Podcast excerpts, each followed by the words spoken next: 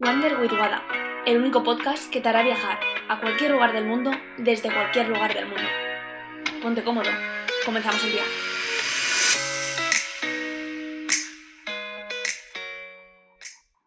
Muy buenas y bienvenidos un miércoles más a Wander with Wada. Hoy voy a hablar de la adaptabilidad y de la resistencia al cambio y a lo desconocido. Y es que lo único constante es el cambio. Vale, ¿esto cuántas veces lo has escuchado? Pero ¿cuántas veces lo has aplicado realmente a tu vida? Y es que hay un porqué y una razón de por qué nos cuesta tanto adaptarnos a una nueva circunstancia o por qué lo pasamos mal con incertidumbre. Y es que nuestro cerebro actúa de esa manera para protegernos. Nuestro cerebro, ante una situación o un estímulo que no conoce, lo que intenta es protegernos. ¿Cómo?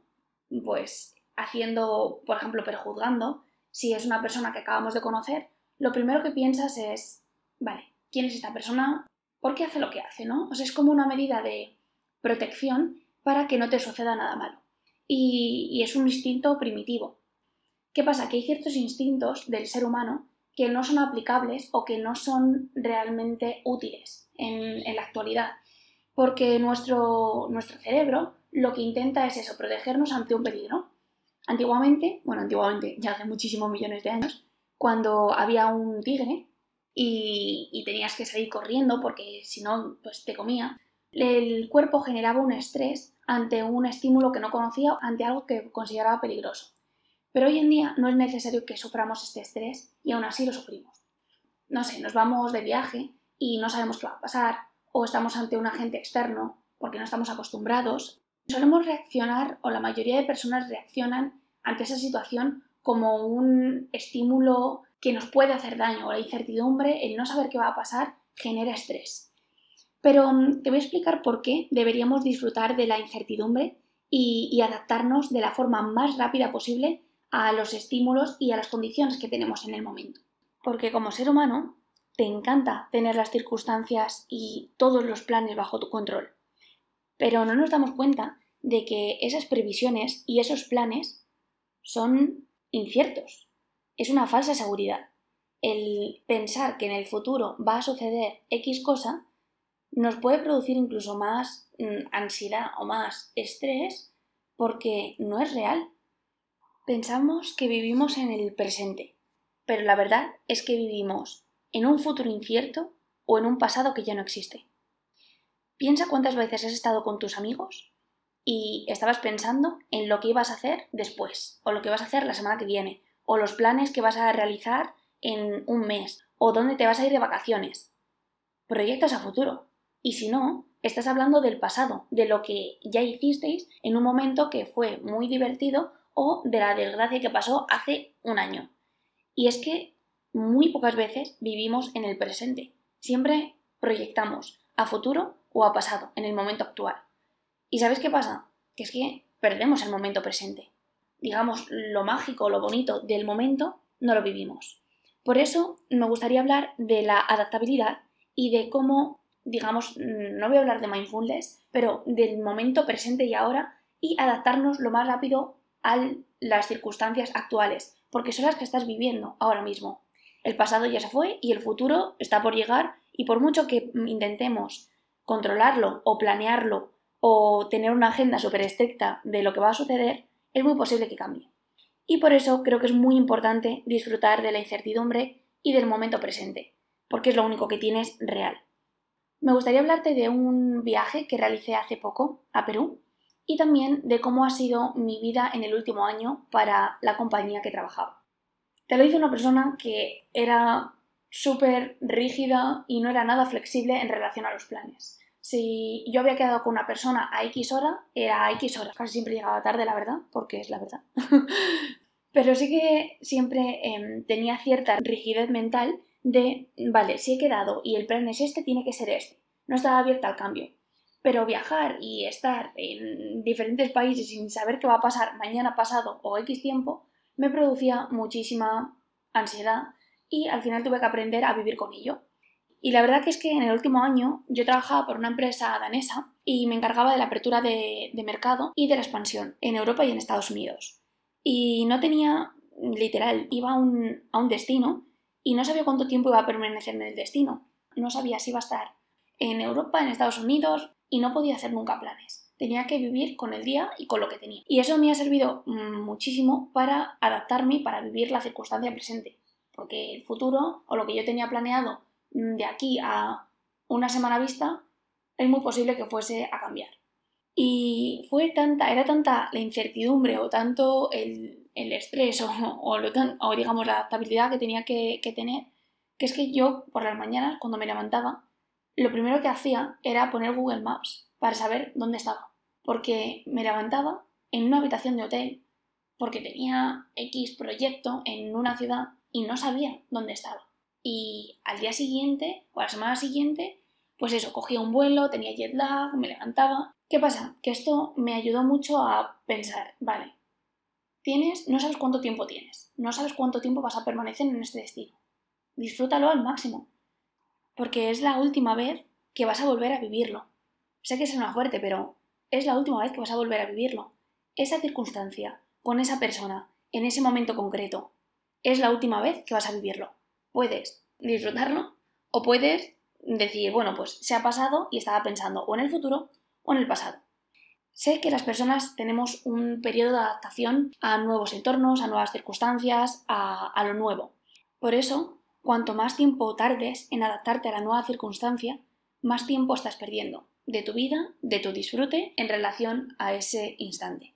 Sé que suena muy bonito todo esto de viajar a muchas ciudades, conocer a muchas personas, estar todo el día con la maleta para arriba y para abajo, nuevas experiencias, culturas, etc. Y es verdad, o sea, yo me considero muy afortunada en ese sentido. Pero también hay otra parte que no se habla de ella y es que no tienes tiempo de adaptación.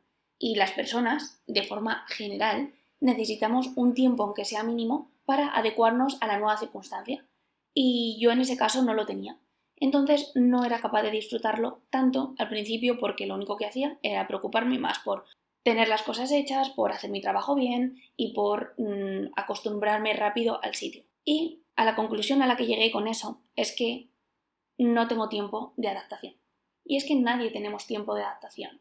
Siempre nos dicen, sí, es que necesito un tiempo para adaptar, para tomar una decisión, pero cuanto más tiempo lo prolongues o intentes adaptarte a la circunstancia, más tiempo estás perdiendo. Y cuando no te queda otra, simplemente no te adaptas.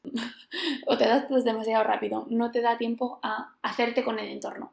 Y como ejemplo, a adaptación y a resistencia al cambio, me gustaría contarte una historia de un viaje que realicé hace relativamente poco con una amiga que conocí en Australia, ella es mexicana. Tuvimos una boda en México y de ahí nos fuimos a Perú. En el viaje a Perú nos pasó de todo todas las circunstancias imprevisibles, mm, imprevistos que pueden ocurrir, creo que pasaron todas en el mismo viaje. Volamos a Lima, a la capital de Perú, y fuimos a Cuzco. Era temporada de lluvias y, claro, había ciertos vuelos que teníamos que coger, lo cogemos con una, compañía bastante barata y nos cancelaron los vuelos, nos cancelaron dos vuelos a Cuzco porque había lluvias. Eran lluvias muy leves, pero el avión no estaba preparado para el aterrizaje. Entonces, pues nos cambiaron el vuelo. Bueno, no lo cambiaron, directamente lo cancelaron y no teníamos ninguna otra opción. Nosotros nos compramos otro vuelo con otra compañía que teóricamente sí que eh, podíamos viajar y sí que podíamos llegar al destino porque el avión estaba más preparado. El caso es que nos juntamos con muchos planes que teníamos muy asegurados o eso pensábamos y resultaban ser todos muy inciertos. Primero, asumimos que íbamos a coger ese vuelo, cosa que no pasó. Segundo, pensamos que iba a hacer bueno en Machu Picchu, cosa que tampoco pasó. También pensamos que íbamos a coger bien el tren porque nos daba tiempo de sobra para llegar con el vuelo, llegar al Airbnb que teníamos, dejar las maletas y coger el taxi también de camino al tren, cosa que tampoco sucedió de esa manera. Asumimos, porque pensamos que va a suceder de esa manera, un montón de circunstancias y no sucedieron ninguna de ellas. Perder ese vuelo significaba que perdíamos el tren siguiente, la excursión a Machu Picchu y que no podíamos verlo. Al final conseguimos encontrar otro vuelo, llegamos con el tiempo justísimo, eh, tuvimos que hablar con la chica del Airbnb, nos vino un taxista a recoger directamente con las cosas del vuelo, dejamos las maletas en el taxi, ese taxi se fue directamente al Airbnb y nos dejó corriendo en el tren que nos llevaba hasta Machu Picchu. eh, bueno, hasta Aguascalientes, que es hasta donde llega, y de ahí ya eh, tienes eh, otro autobús que llegaba a Machu Picchu. Digamos que el taxista iba corriendo a 200.000 por la carretera para poder llegar a tiempo. Nos cambiamos corriendo también en el propio taxi, dejamos las maletas allí y literal compramos con las entradas del tren que nos había preparado la chica del Airbnb, entramos literal en el tren y a los 20 segundos diría se cerraron las puertas. Ahora, claro, ahora quedaba la incertidumbre del tiempo, porque podíamos ir hasta Machu Picchu y lo mismo no se veía absolutamente nada. Estaba lloviendo, había un montón de niebla y pensamos, bueno, nos hemos gastado una pasta en venir hasta aquí, ya hemos hecho todo lo posible, hemos cogido el vuelo, el tren, el autobús, todo lo que tocaba, ya vamos a disfrutar y que sea lo que tenga que ser. Llegamos y efectivamente había mucha niebla y no se veía absolutamente nada. Pero no sé si fue por como ellos llaman allí en Perú, por la Pachamama, por mm, los astros que se alinearon todos, o los dioses incas, no lo sé. Se abrió el cielo, salió el sol, hasta un arco iris, y era como un regalo de la vida. Como que hizo clic mi cabeza y pensé, llevo tres días preocupada para ver si llego, para ver si mm, se puede, no se puede, intentando mover Roma con Santiago para poder llegar a tiempo y hacerlo bien y al final lo hemos conseguido. Y eso fue como un alivio interno de hay circunstancias que no podemos controlar y hay circunstancias que por mucho que lo intentemos, si salen bien, van a salir bien y si salen mal, van a salir mal. Y no depende de nosotros, ni el tiempo, ni que salgan los aviones, ni que el tren vaya más rápido, ni que haya tráfico, ni que una persona se comporte como queremos que se comporte. No depende de nosotros. Entonces, ante la incertidumbre, ¿qué puedes hacer? Puedes disfrutarla o puedes pasarlo mal. Y para eso la adaptabilidad tiene que ser muy rápida. El viaje a Perú no acaba aquí. Después de haber estado en Machu Picchu, que la verdad nos sentimos, o sea, queríamos llorar de la alegría, teníamos otras excursiones programadas, entre ellas Vinicunca o la montaña de los siete colores. El día antes de realizar la excursión, le dije a mi amiga, siento que no se va a ver la, la montaña, porque también justamente en esa época pues nieva, como hace mucho frío por la noche, te la puedes encontrar nevada y hacer un trekking de casi 5 horas para encontrarte una montaña nevada, pues no es realmente especial. Y cambiamos el día al día siguiente. Fue algo de mi instinto que me dijo, este día no. Y al día siguiente se vio entera, pudimos verla, y eso fue algo instintivo. El día anterior no se pudo ver porque estaba nevada, ¿y de qué depende? De nada, porque yo le decía a los guías, vale, eh, ¿qué puedo hacer para saber si se va a ver o no se va a ver? Y ellos que se dedican a eso, dijeron, pues no se puede saber. Simplemente el día que llegas, pues te la encuentras nevada o no te la encuentras nevada. Y yo, pero vamos a ver. no hay ningún indicador que pueda saberse algo para que me dé la seguridad de que voy a ir y no voy a perder el día, porque no tenemos más días para poder verlo. Y es que eso es al final la vida, ¿no? Tomar riesgos, arriesgarte, adaptarte rápido a lo que hay. Y ya para terminar, me gustaría hablar de la última experiencia que tuvimos en Perú antes de irnos. La última excursión que realizamos fue precisamente a la montaña de los siete colores. Y a la ida hubo un desprendimiento durante la noche y la carretera estaba cortada. Y claro, mm, no había opción de cruzar. No podía continuar el, el autobús. Entonces, claro, mi amiga y yo de Buah, broma, ahora no podemos ir a la excursión o vamos a llegar más tarde de la excursión y perdemos el vuelo, porque teníamos el vuelo el mismo día de la excursión, si nosotras vivimos al límite. Entonces, claro, dijimos, vale, vamos a perder el vuelo de vuelta a México. Eh, bueno, ella iba a México, se volvió a México y yo ya me iba para Cancún. Y, y dijimos, vale, lo hemos perdido, ya no vamos a llegar. Dijimos, bueno, ¿qué podemos hacer? No podemos hacer nada, ¿no? ¿Para, qué nos vamos a preocupar? Vamos a ocuparnos. Pues nos pusimos a hablar con la gente, eh, nos pusimos a ayudar a la gente que estaba allí pues intentando quitar el, desprendimiento, hablábamos con los guías, hablamos con el chico de la, de la propia van que nos dejó directamente en el aeropuerto.